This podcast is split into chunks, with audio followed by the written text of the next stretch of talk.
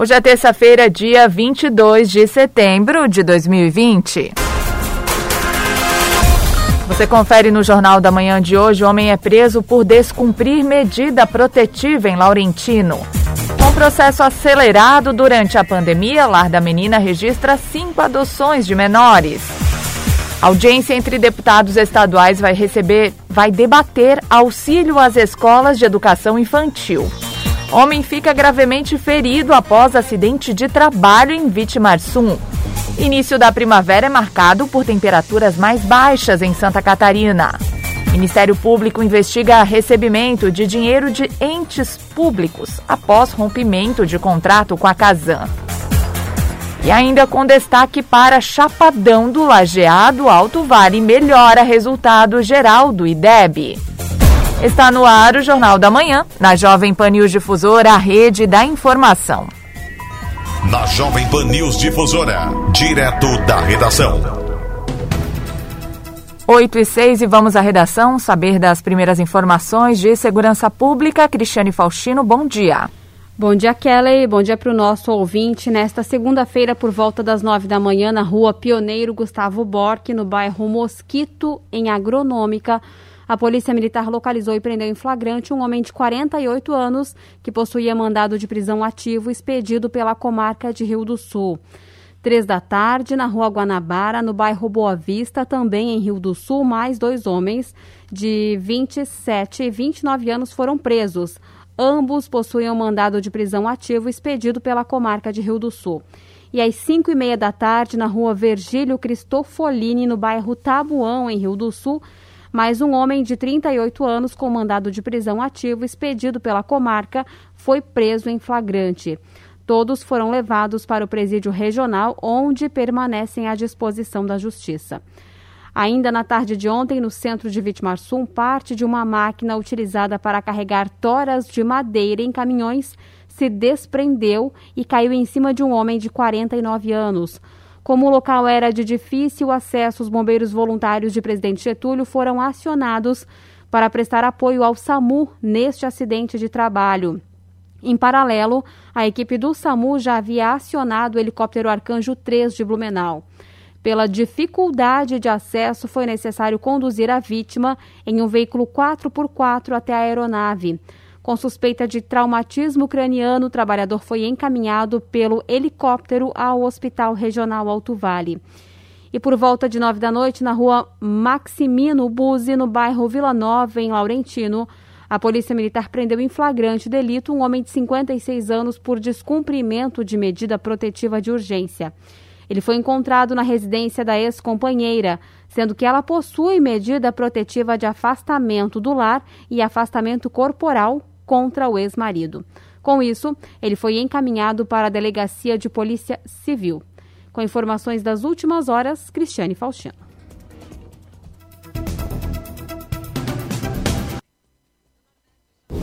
Jornalismo com responsabilidade. Informações direto da redação. Obrigada, Cristiane Faustino, pelas suas informações em Rio do Sul, 8 horas 9 minutos. O suspeito de parte dos furtos ocorridos em Rio do Sul e região nos últimos meses foi preso pelos policiais do setor de investigação da delegacia da comarca de Rio do Sul. O delegado Bruno Reis detalha que a casa dele já havia sido alvo de um mandado de busca e apreensão há algumas semanas.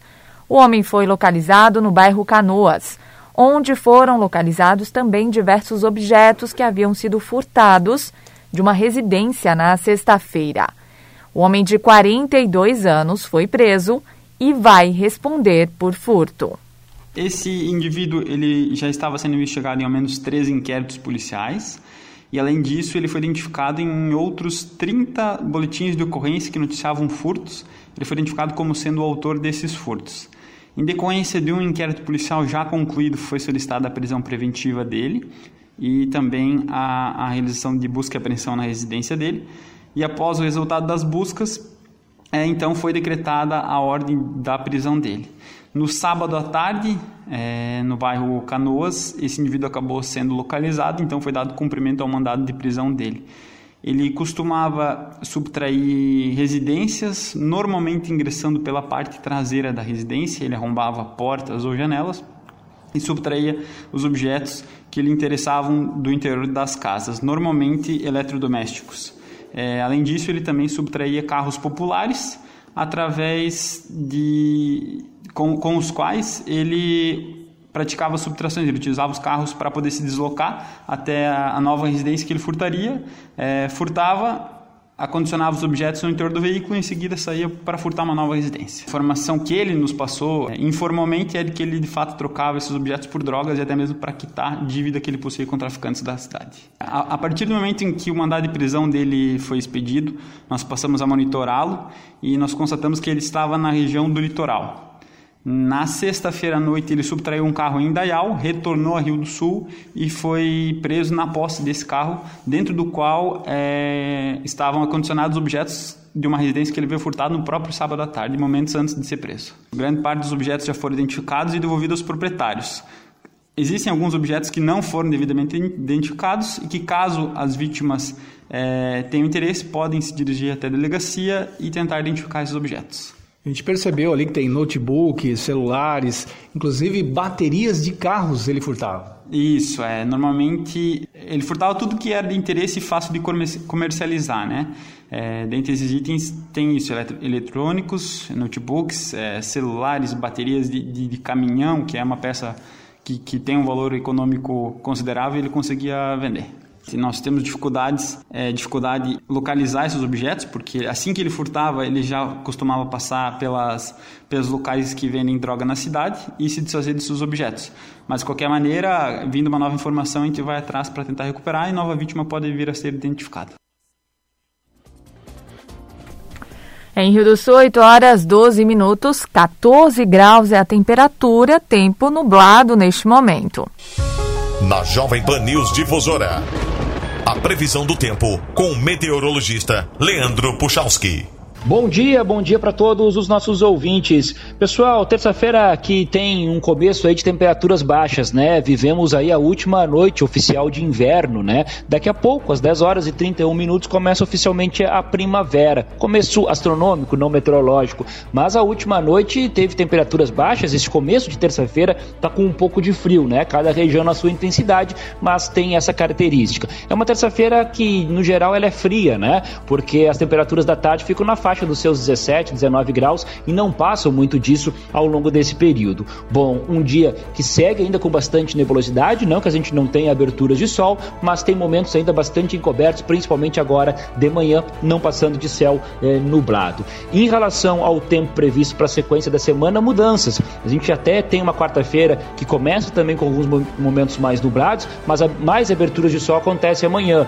E a temperatura da tarde dessa quarta já para os 20, 22 graus. E é justamente justamente isso que eu quero trazer para vocês. A gente vai ter aí tardes com aquecimento a partir de quinta-feira em diante, vai fazer calor. Se a semana começa com frio, termina com temperaturas altas, tá? Com as informações do tempo, desejando a vocês uma excelente primavera. Leandro Puchalski. A previsão do tempo, ética e profissional. Aqui na Jovem Pan News Difusora. Jornal da Manhã Rio do Sul, 8 horas 14 minutos. Você confere em instantes: Ministério Público investiga recebimento de dinheiro de entes públicos após rompimento de contrato com a Casan. E as informações do esporte com Ademir Caetano. Rede Jovem Pan News. A Jovem Pan News Difusora transmite as principais competições do futebol do país: Campeonato Paulista, Campeonato Brasileiro, Libertadores da América, Jogos da Seleção Brasileira e muito mais. Futebol. Acompanhe sempre aqui na Rede da Informação. Madeiras selecionadas, muito bem tratadas, com preservação. Sustentável, inteligente, aqui na Ecotrate, este é o padrão. Então lembre-se da Ecotrate, a sua parceira em toda a construção. Confiança e qualidade aqui na Ecotrate, temos sua sua solução. WhatsApp 479-9233-0825 ou ecotrate.com.br. Com essa história de fake news se espalhando, muita gente vem me perguntar: Atila, como que eu faço para identificar o que é fato e o que é fake? Por isso eu resolvi preparar uma espécie de tutorial com passos do que você pode fazer. Primeiro passo: desconfie. Quando chega uma notícia, principalmente se for uma notícia das mais impactantes, procure saber de onde veio. É algum site conhecido ou um site oficial que publicou aquilo? Saiu nos principais veículos de comunicação? Segundo passo: confira sempre. Existem plataformas profissionais feitas para checar o que é fake e o que é fato. Dá uma olhadinha lá para cortar o caminho. Terceiro passo: é fato ou é opinião? Não tem nada de errado, não há nada de mal em compartilhar uma opinião honesta, só não pode confundir com fatos concretos. E quarto passo: se é verdade, compartilhe. Compartilhar informação e conhecimento é sempre positivo, o que não se deve fazer é ofender ou espalhar mentiras. Combinado? O biólogo Atila Yamarino não cobrou cachê para participar desta campanha. Justiça Eleitoral, a justiça da democracia. O jeito catarinense é o jeito certo de fazer as coisas. É não jogar lixo no chão, respeitar as leis de trânsito e tratar todo mundo com dignidade. É cuidar da cidade, do meio ambiente e dos animais. É tratar todo mundo do mesmo jeito que você gostaria de ser tratado. Nós poderíamos dar vários exemplos do que é o jeito catarinense, mas o melhor exemplo quem pode dar é você. Jeito Catarinense, o jeito certo de fazer as coisas. Pratique, incentive, seja você o exemplo. Segurança da família e do patrimônio é primordial, não é mesmo? Ainda mais podendo acessar e acompanhar tudo pelo celular. A Cunha Tecnologia preparou mega promoções para você aproveitar agora mesmo. Kit completo de câmeras por apenas R$ 1.699 e também o kit de alarmes no valor de R$ 1.399 em até seis vezes no cartão. Imperdível, não é mesmo? Entre em contato com o nosso WhatsApp 47 3521 2064. Aproveite! Rede Jovem Pan News. Rio do Sul, 8 horas 17 minutos. Olha, 60 novas contaminações por coronavírus foram registradas nas últimas horas no Alto Vale. O levantamento colaborativo dos municípios aponta que a região totaliza 5.080 positivados, com 4.834 considerados recuperados. Atualmente, 17 moradores estão internados na região por complicações da doença e as mortes por Covid-19 somam 63. Há ainda 583 pacientes sendo monitorados e 160 aguardam resultados de exames. Das pessoas com, com o vírus ativo, 42 são de Rio do Sul, 25 de Birama e 16 de Tuporanga. Chapadão do Lajeado, Mirim Doce e Salete não possuem infecções ativas. Rio do Sul confirmou 20 novos casos em 24 horas. Na cidade, dos 1.099 positivados, 1.047 estão recuperados. Santa Catarina tem 206.332 casos confirmados de coronavírus, com 2.656 mortes. A taxa de ocupação de leitos de UTI na rede pública é de 62,3%. E após duas semanas de testagem para a Covid-19, Ituporanga encerra a amostragem nos bairros com identificação de 16% de positivados. A enfermeira da Vigilância Epidemiológica, Georgia Staudinger, conta que foram testados homens e mulheres na faixa etária dos 25 aos 59 anos, que formam um público com maior número de contaminações. A enfermeira destaca ainda que a pandemia não acabou e que os cuidados sanitários precisam ser mantidos. Vamos ouvi-la. Foram testadas 289 pessoas, dessas 46 testaram positivos dando equivalente a 16% dessa amostra.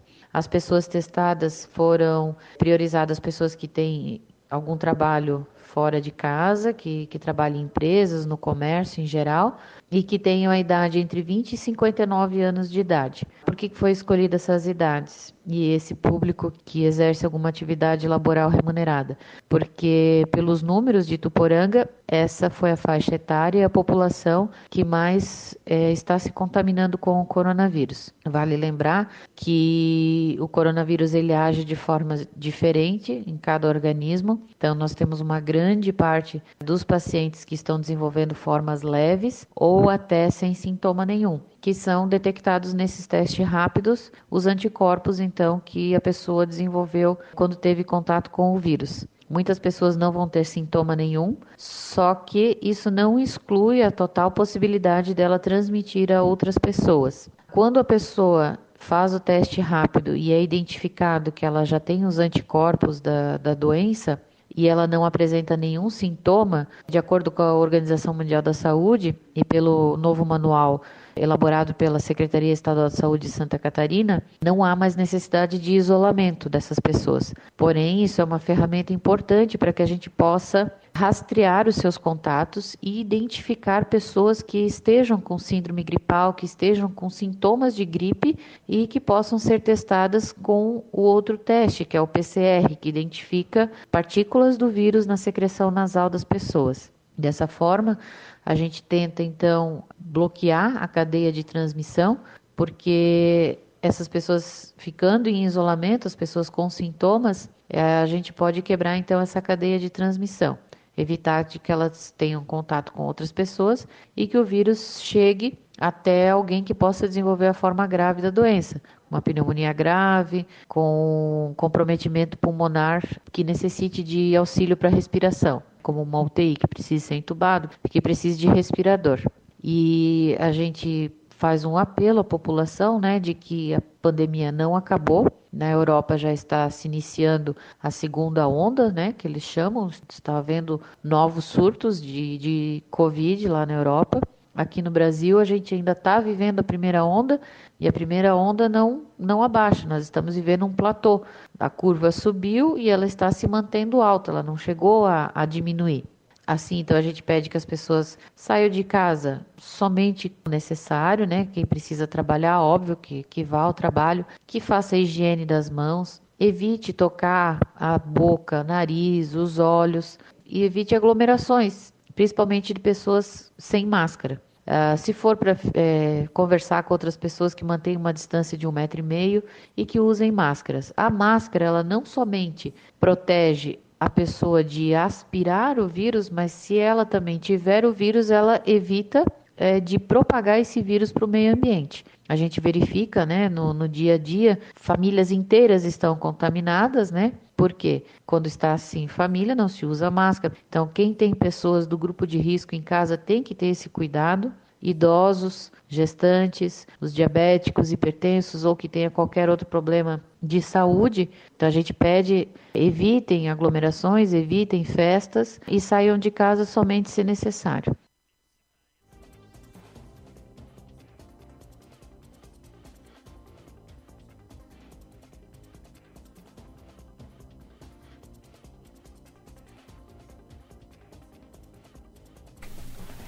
8 e 23 para evitar a contaminação dentro do espaço de acolhimento, as visitas foram canceladas no Lar da Menina de Rio do Sul, mas alguns casos puderam ser acelerados e os menores já estão nas casas das famílias. Durante o período da pandemia, o Lar da Menina de Rio do Sul teve cinco adoções de menores, um número que, segundo o diretor Patrick Minsfield, é maior do que aquele registrado antes do período da pandemia.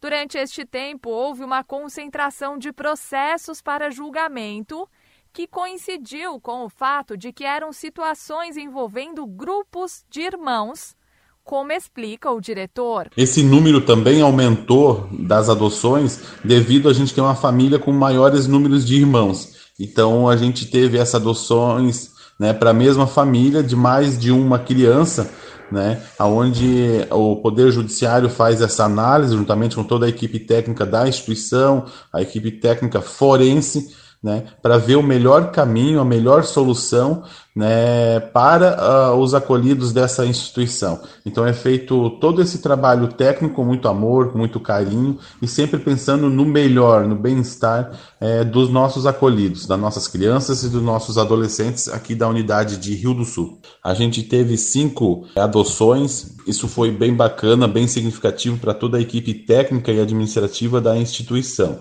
Importantíssimo para essas crianças que agora né, têm essa família constituída, e isso vem é, aumentando os números também porque des, dessas adoções tivemos alguns que são irmãos, né, da mesma família. Isso é muito importante, porque quanto menos tempo essa criança, esse adolescente permanecer no lar da menina, isso é melhor e mais significativo para a vida desses jovens, dessas crianças.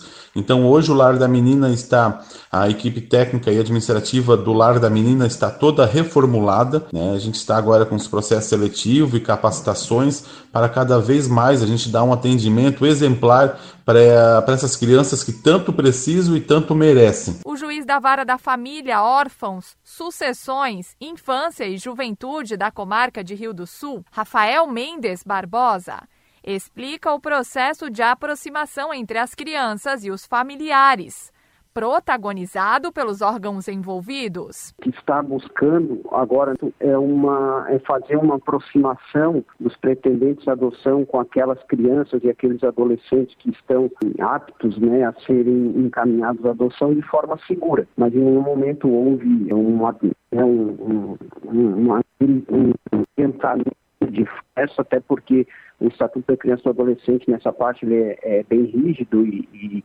estabelece algum, algumas fases que têm que ser seguidas e essas fases estão sendo, estão sendo observadas. O que a gente tem nesse período de pandemia é a questão da, da segurança, da saúde né, de, de todos que estão envolvidos no processo, dos servidores do judiciário, da equipe técnica da, da, do lado da menina, dos pretendentes à adoção, das crianças e dos adolescentes que estão sendo encaminhados. E tem outros também que estão em via de serem encaminhados, que aí está na dependência de, de julgar os processos de destituição do poder familiar, são processos que já foram julgados aqui na, na comarca, mas que houve recurso né, com, de análise no Tribunal de Justiça, alguns que já foram julgados e está esperando eventualmente prazo para um, um, novo recurso, algo do tipo. A, a expectativa é que a gente tenha é, novos encaminhamentos até o final do ano. Segundo o diretor do Lar da Menina, Patrick Minsfield, a faixa etária das crianças adotadas foi de seis meses até 10 anos de idade. Tivemos adoções de criança é, de seis meses de idade até é, outro completando 10 anos. Então, alguns são irmãos e essas adoções foram feitas por, pela mesma família, justamente para que essas aproximações entre os acolhidos irmãos que estavam aqui na nossa unidade continue, né? Continue com uma vida saudável, uma vida com muito amor, com muito carinho, com a nova família que os adotou. Da Central de Jornalismo, Kelly Alves. O Ministério Público investiga irregularidades da Prefeitura de Rio do Sul após rompimento do contrato com a Casan no ano de 2019. A principal suspeita é sobre a contratação emergencial de uma empresa para prestar o serviço. A promotoria cita ainda o possível recebimento de dinheiro por entes públicos. O Ministério Público de Santa Catarina solicita à Prefeitura de Rio do Sul que apresente cópia integral do processo de dispensa de licitação após o rompimento do contrato com a Casan no ano de 2019. O objetivo da promotoria é esclarecer o que levou a administração municipal a optar pela contratação emergencial de outra empresa, ao invés de prorrogar o contrato com a Casan por mais alguns meses para que se pudesse licitar uma nova empresa. O promotor Adalberto Stercotter fala sobre as primeiras impressões do processo e a suspeita de que alguns entes públicos tenham recebido cerca de 500 mil reais para cancelar o contrato com a Casan. O fato é que em outubro, novembro do ano passado, nós recebemos uma representação eh, que afirmava que teriam eh, ocorrido irregularidades na contratação da empresa Atlantis pelo município de Rio do Sul, inclusive com um recebimento de vantagem financeira eh, pelo prefeito municipal. Então, eh, como havia alguns indícios bastante precisos, algumas indicações precisas, nós optamos por instaurar um procedimento a fim de acompanhar esse caso e é o que nós estamos fazendo até o momento. Primeiras impressões eh, são muito ligadas à forma questionável como foi efetuado o contrato. Na verdade, o que ocorreu é que, eh, de uma hora para outra, vamos dizer assim, o município resolveu rompeu o contato com a Casan e pediu o retorno dos serviços para ela própria em 48 horas. Na sequência, firmou um contrato de praticamente 11 milhões com a empresa Atlante para com dispensa de licitação. O promotor ainda alerta sobre a empresa que entregou um laudo com a sugestão de cancelamento com a Casan. Outro fato que chamou atenção é que foram utilizadas informações de uma empresa chamada Mota Martins Engenharia. Ora, o município possui uma agência reguladora chamada ARES, que é capaz de fornecer informações sobre a regulamentação ou sobre a regulação dos serviços de fornecimento de água e saneamento básico. Por uma questão até agora desconhecida, o município optou por contratar a Mota Martins Engenharia, que já prestava serviços para o grupo Atlantis, que foi contratado. Então, um fato também bastante estranho o município de Rio do Sul já encaminhou os documentos solicitados pela promotoria desde o ano de 2019. O procurador Jairo Velmuth detalha os fundamentos legais e como houve a contratação da empresa de forma emergencial. Ao término desse processo administrativo, o prefeito municipal é, editou o decreto que extinguia o contrato de prestação de serviço, o, o, contrato de concessão que a Casan tinha. Em razão disso, com o contrato extinto, foi oficiado a Casan para que a empresa entregasse, devolvesse todo o sistema para o município no prazo de 48 horas. Nesse inteirinho, quando estava se finalizando a questão do procedimento administrativo, que se decidiu, que se enxergou, fundamentos legais para se extinguir o contrato, paralelamente o município startou um processo de dispensa de licitação para contratar uma empresa para que, a partir do momento que o contrato fosse extinto, o município assumiria a prestação do serviço, mas precisaria fazer isso através da contratação de uma empresa solicitou-se orçamento, se eu não estou enganado, para cinco empresas, quatro apresentaram o orçamento, que apresentou o menor valor foi a, foi a empresa Atlantis. O procurador jurídico da Prefeitura de Rio do Sul, Jairo Velmuth, ainda comenta que o município não foi solicitado a responder sobre o recebimento de valores por parte de servidores públicos. É, essa situação, né, envolvendo ali alguns agentes políticos ou servidores públicos comissionados com que na denúncia anônima é, dizia com relação a patrimônio incompatível e tal. Nesse sentido, o município, é, aí cabe ao Ministério Público efetivamente é, fazer as investigações no tocante a isso. É só, só ressaltar uma questão legal, que isso afeta todos os servidores efetivos, comissionados ou agentes políticos, prefeitos, vice-prefeitos, secretários, enfim, que é uma determinação que todo ano tem que se apresentar junto ao Departamento de Recursos Humanos da Prefeitura a declaração de imposto de renda. Né? E, claro, isso aí o Ministério Público vai investigar, tem, tem todos todo os mecanismos para isso, né? E identificar alguma coisa nesse sentido ou não, ou no final no, dessa, desse inquérito, dessa investigação, se conclua que a, denúncia não, não procede. Enfim, aí é aí a gente aí é, é, é, papel do próprio Ministério Público atuar dessa forma, né? As penalidades podem ser cíveis e criminais e pode inclusive gerar uma ação civil de improbidade administrativa. O promotor Adalberto Sencoter detalha que mesmo que a casa continue prestando os serviços, pode haver a responsabilização das pessoas envolvidas. É possível sim responsabilizar quem de alguma forma participou de alguma irregularidade, independentemente de, do fato de a Casan continuar prestando serviços ao município. Observe-se que o município é, ainda tem contato com a Casan, porque houve uma decisão judicial que garantiu a Casan o direito de continuar prestando serviço. Não foi é, voluntariamente porque o município assim é, pretendeu fazer. da Central de Jornalismo, Lene Junsec. Os principais campeonatos, as disputas esportivas, os destaques do Alto Vale, aqui na Jovem Pan News Difusora. Esporte. 8 e 34 vamos neste momento atualizar as informações do esporte desta terça-feira. Ademir Caetano, muito bom dia.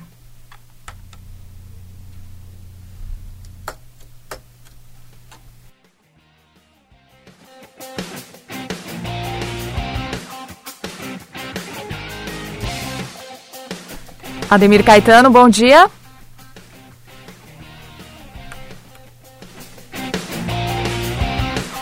Obviamente, alguma, algum problema com a, a conexão do Ademir Caetano. Daqui a pouco a gente vai tentar retomar o contato.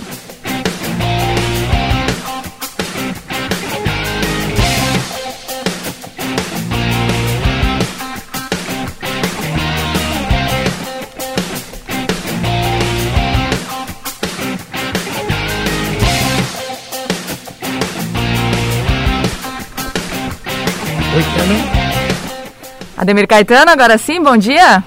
Bom dia! Agora bom dia, sim, Kellen. Caetano. Beleza. Tá no ar. Vamos lá. Bom, bom retorno aí, hein? Estamos chegando aí Valeu. com umas informações. O Brasileirão da Série A, nós teremos apenas um jogo amanhã da 12 rodada. E o esporte recebe lá na Ilha do Retiro o Corinthians a partir das 21h30.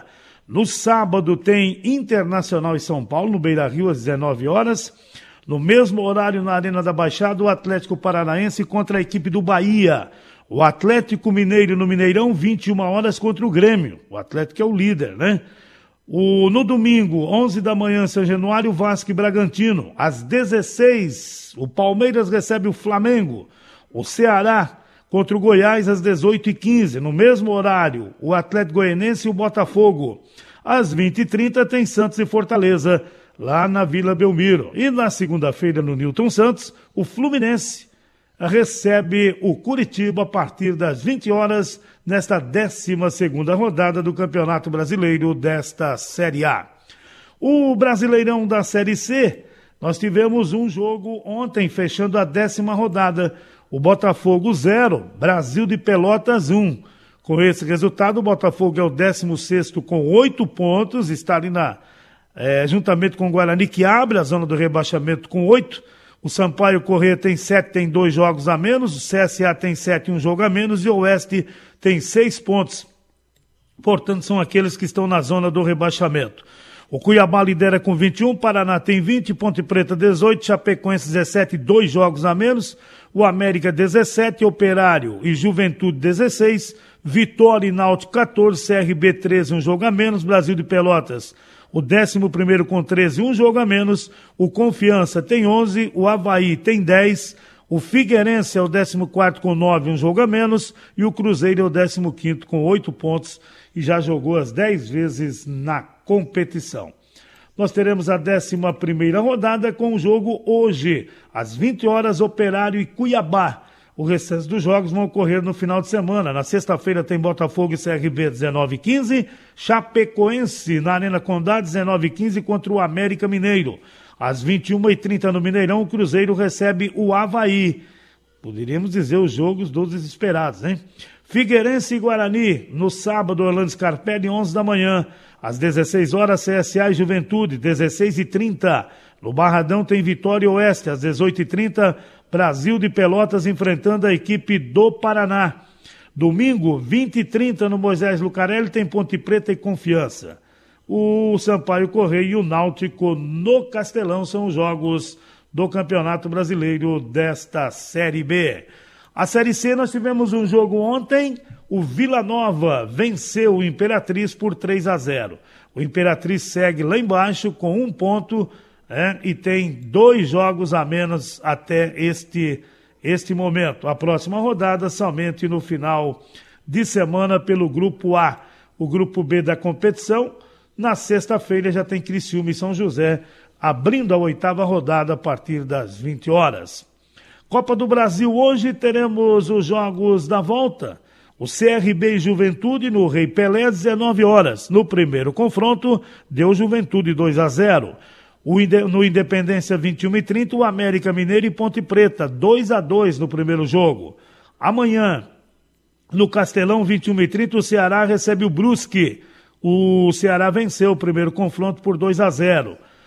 Em São Januário, amanhã 21 e 30, o Vasco e Botafogo.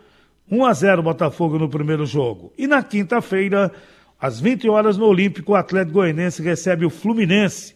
No primeiro jogo, o Fluminense venceu por 1 a 0. Essa é a expectativa, então, em torno deste confronto. Ontem, na Liga Nacional de Futsal, a Intel venceu Brasília por 3 a 1, valendo já pela nona rodada. E pela décima primeira rodada, o Foz Cataratas empatou com o Atlântico em 2 a 2. Daqui a pouquinho eu volto dentro do território difusora que começa às 10 horas, destacando a Libertadores da América. E o Flamengo teve mais um jogador com o Covid-19 lá no Equador. Vitinho é o sétimo e não atuam nesta partida de hoje. Eu volto então, logo mais, com outras informações. Na sequência, tem opinião com Edson de Andrade. Ademir Caetano e as informações do esporte. Obrigada, Ademir Caetano, pelas suas informações. Em Rio do Sul, 8 horas 40 minutos. Você confere instantes no Jornal da Manhã com destaque para Chapadão do Lajeado. Alto Vale melhora resultado geral do IDEB. Rede Jovem Pan News. A Celesc comunica que, para realização de obras no sistema elétrico, vai interromper o fornecimento de energia nos seguintes locais, datas e horários. Dia 24 de setembro, quinta-feira, em Imbuia, das 9 às 11 horas, na localidade Nova Alemanha. Das 9h30 às 11h30, nas localidades Santa Isabel e Vista Alegre das 13 às 17 horas, nas localidades Alto Rio Engano, Campo das Flores e Fazenda Boa Vista. Em Petrolândia, das 13 às 17 horas, nas localidades Barra Nova e Pinhal. Os serviços poderão ser cancelados se as condições não forem favoráveis. Por medida de segurança, considere sempre a rede energizada. Emergência, ligue 0800 48 0196. A Jovem Pan News Difusora transmite as principais competições do futebol do país: Campeonato Paulista, Campeonato Brasileiro, Libertadores da América, Jogos da Seleção Brasileira e muito mais. Futebol. Acompanhe sempre aqui na Rede da Informação. Aproveite as promoções da Fermac. Lava Jato Steel de 1.700 watts por apenas 650 reais à vista. Motosserra Steel MS 170 por 760. Soprador de folhas Steel a gasolina a partir de 889. Confira estas e outras promoções na Fermac. Fermac, concessionária Elite Steel Venda e Assistência Técnica. Fica na Alameda Aristiliano Ramos, 678, no centro de Rio do Sul. O telefone 3521 2100. Tardelli, o super da família, está sempre com você, é nossa maior alegria. Terça-feira no Nardelli é dia das melhores e mais frescas frutas, verduras e legumes. Batata escovado quilo 98 centavos, repolho verde unidade 45 centavos, melão amarelo 1,99 o quilo, ovos vermelhos Lara dúzia 2,99. No Nardelli é assim, todo dia é bom para economizar. O super mais completo e menor preço todo dia. Você que está me ouvindo, senta aí. Opa! Esta conversa vai ter uma duração de quatro horas ou mais. O quê? Você tá doido? Como assim? Eu tenho várias coisas para fazer. Não tô doido, não. É isso que acontece com mais de 80% da população em todo o Brasil. Cantar Ibope Media apresentou um estudo para entender o consumo e o comportamento no rádio. De acordo com a pesquisa, 83% dos brasileiros consomem rádio com tempo médio de 4 horas e 33 minutos por dia. Uau, é demais isso, hein? Percebeu que você ficou aí ouvindo essas informações de como o rádio é importante para informar, entreter e até mesmo vender o seu produto? Bem, agora eu preciso ir. Pera, pera aí, não para de falar não. Tá interessante. Fica tranquilo, que depois dessa mensagem tem um mundo de conteúdo legal para você. Rádio é só ligar. Rede Jovem Pan News. Opinião sem medo. A verdade como princípio. A responsabilidade como dever. Acompanhe agora o jornalista Edson de Andrade. Bom dia, amigos. Tudo bem? Tudo possivelmente bem. Eu fico contente quando eu vejo que o Ministério Público Estadual, ele parece que está fora da rota, ele parece que está dormindo, ele parece que não está vendo nada, mas ele, dentro da sua discreta atividade, ele cuida do que eu posso chamar da abertura da porteira por onde passa toda a boiada. Explico. Quando há a sustação da licitação, quando há suspensão do processo licitatório, há uma ruptura entre a tradição, numa linguagem que não é jurídica, e a realidade que é usualmente conhecida como um contrato que existia e existe e existirá durante muito tempo, provavelmente, entre a prefeitura municipal e a chamada Casan estatal. Ninguém duvida que os preços da estatal no fornecimento do serviço sejam caros, mas é preciso definir o que seja caro e o que seja barato nos dias de hoje. Os ventos que sopram são ventos privatizantes. E eu não tenho dúvidas alguma e não quero ofender ninguém, dizendo que eu assino embaixo de todo o processo que seja privatizatório. O Estado ele tem que regular as funções da atividade e fiscalizar. Essa regulação e a fiscalização hoje no Brasil são muito frágeis quando há a privatização e há o abandono da estatização. Quando o Ministério Público ele cita que existe uma agência reguladora, ele está dizendo assim: olhe, a agência reguladora deve ser é, levada a perceber que a Casan não estava de fato atendendo aos interesses do prefeito municipal.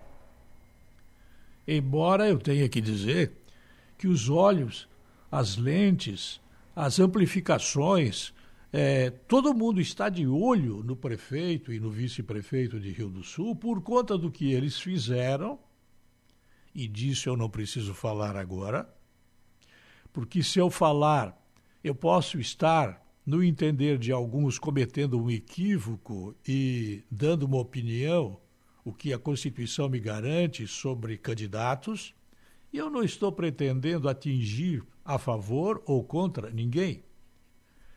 Nesse caso, a agência reguladora não se manifestou sobre os motivos pelos quais, no passado, o prefeito deu 48 horas para a Casan fazer o que ele queria que fizesse ou manteve, mantivesse a ruptura do contrato com essa estatal.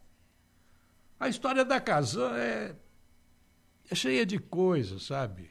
Se nós formos olhar as nomeações que são feitas, a quantidade de pessoas que não trabalham na Casan em Florianópolis, para citar um exemplo dentre muitos, nós vamos pensar que efetivamente está na hora de privatizar o fornecimento de serviço de água e esgoto, como muito bem faz este tipo de aprovação de lei recente no governo Bolsonaro que permite que os serviços futuros eles sejam fornecidos por empresas privadas, com o objetivo de melhorar a qualidade da água e a qualidade do serviço de tratamento de esgoto no Brasil. Repito a frase quase inicial. Fico contente quando o Ministério Público finge que está com os olhos fechados, mas ele está apenas com um olho fechado, o outro está aberto. A Casan trabalha em Rio do Sul por obra e graça de uma decisão do juiz, que não aceitou o que pensou o prefeito municipal. Caso contrário, teria sido aberta aquela que eu chamei de porteira da sustação da licitação. E quando não há licitação, ocorre a mesma coisa que ocorreu quando o STF disse que Bolsonaro não poderia dar uns opinião sequer sobre a liberação de 800 bilhões de reais para prefeitos e governadores eles lidarem com os problemas da pandemia.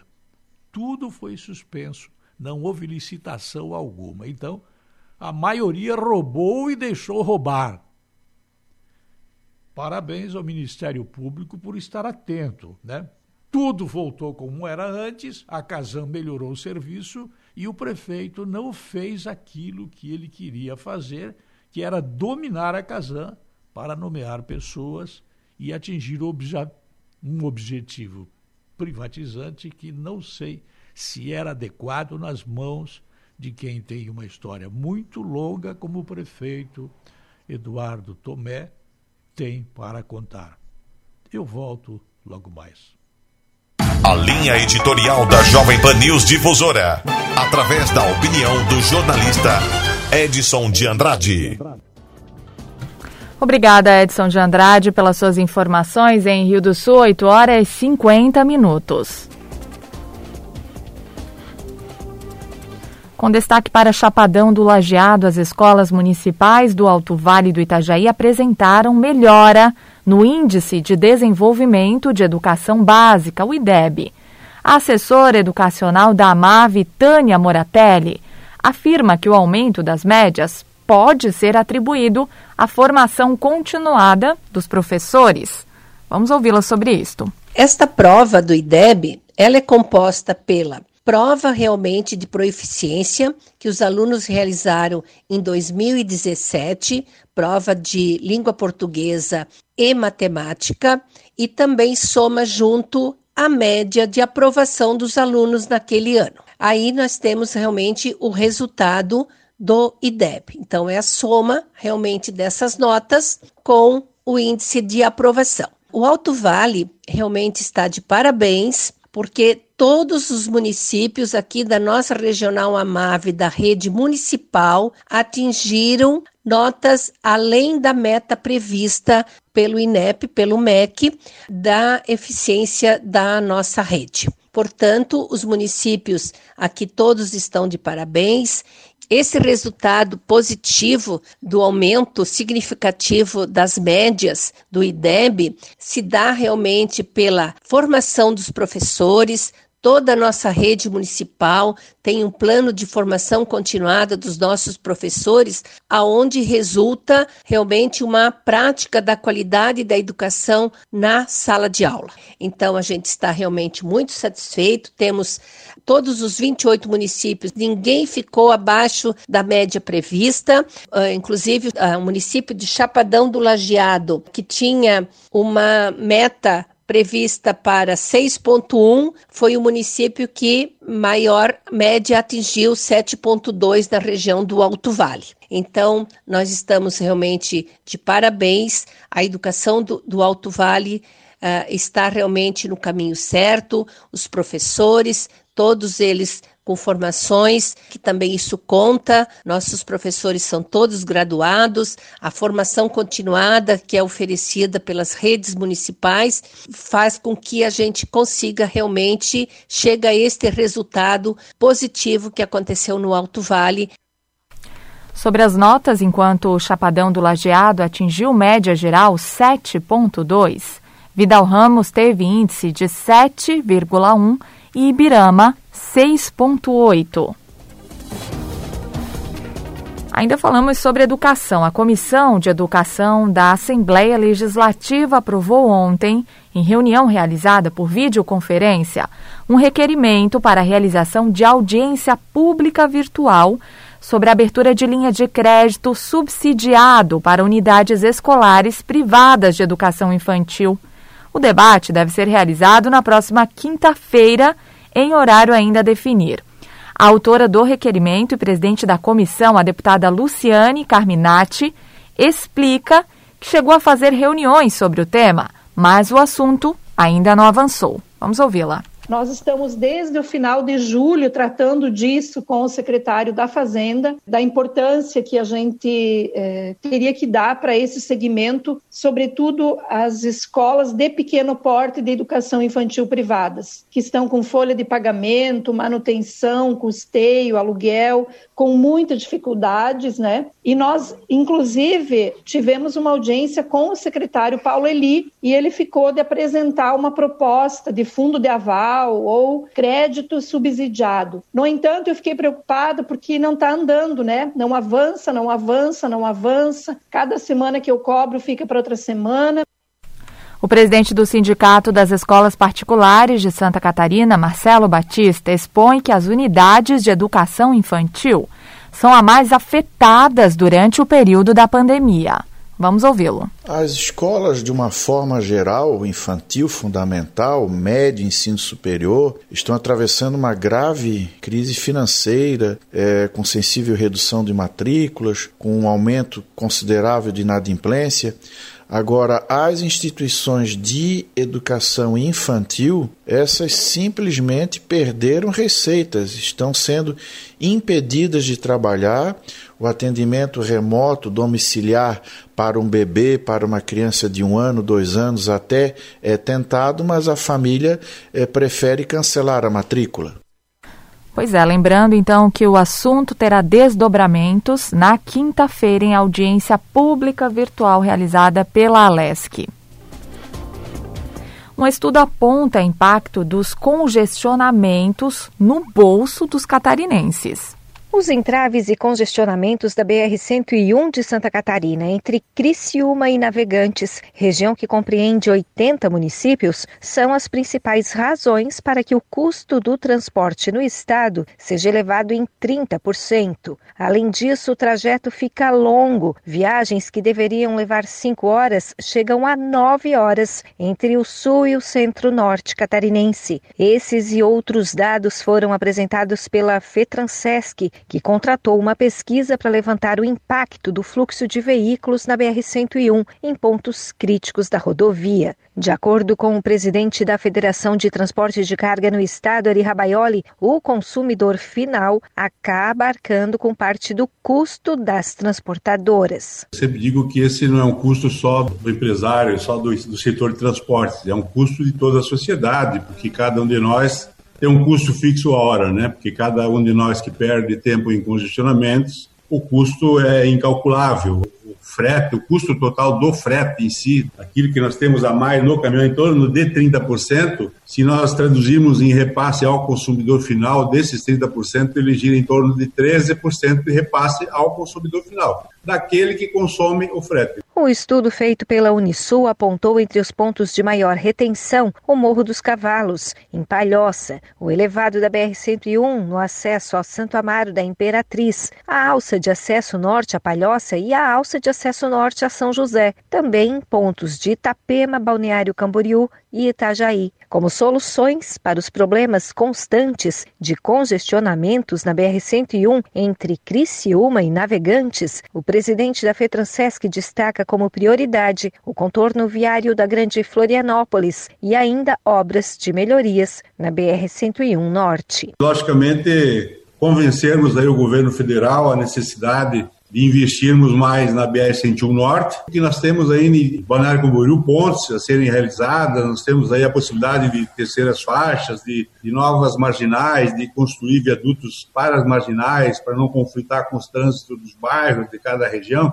Então são as melhorias realmente que não foram programadas quando concedida a BR-101 Norte, o estudo encomendado pela FETRANSESC, que apresenta o impacto que toda a sociedade tem com os entraves e congestionamentos das rodovias, será entregue ao Fórum Parlamentar Catarinense. Ari Rabaioli chama a atenção que a entidade levantou apenas os problemas de uma rodovia em Santa Catarina e que já é duplicada. Esse estudo nós tentamos mostrar o impacto naquela que é a única rodovia duplicada do estado de Santa Catarina, então, através disso, nós podemos imaginar o que são né, os custos das rodovias simples, né?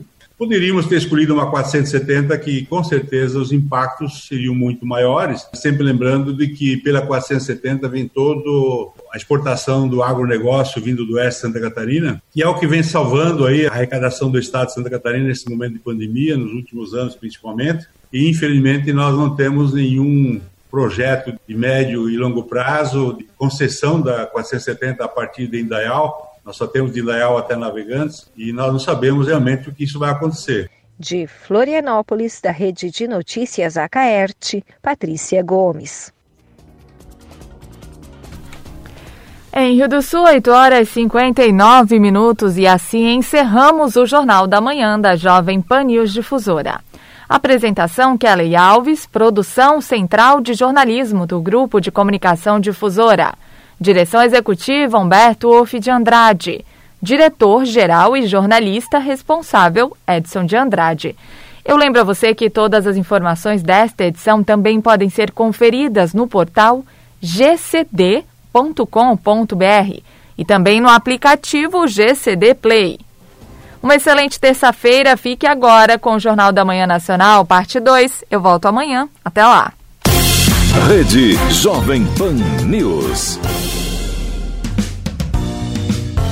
Notícias em um minuto. A sua empresa desenvolve um trabalho que contribui para construir uma sociedade mais justa e que valorize o meio ambiente? Então participe do Prêmio de Responsabilidade Social Destaque SC da Assembleia Legislativa. As inscrições vão até o dia 25 de setembro. Podem concorrer empresas públicas, privadas, de economia mista e entidades com fins não econômicos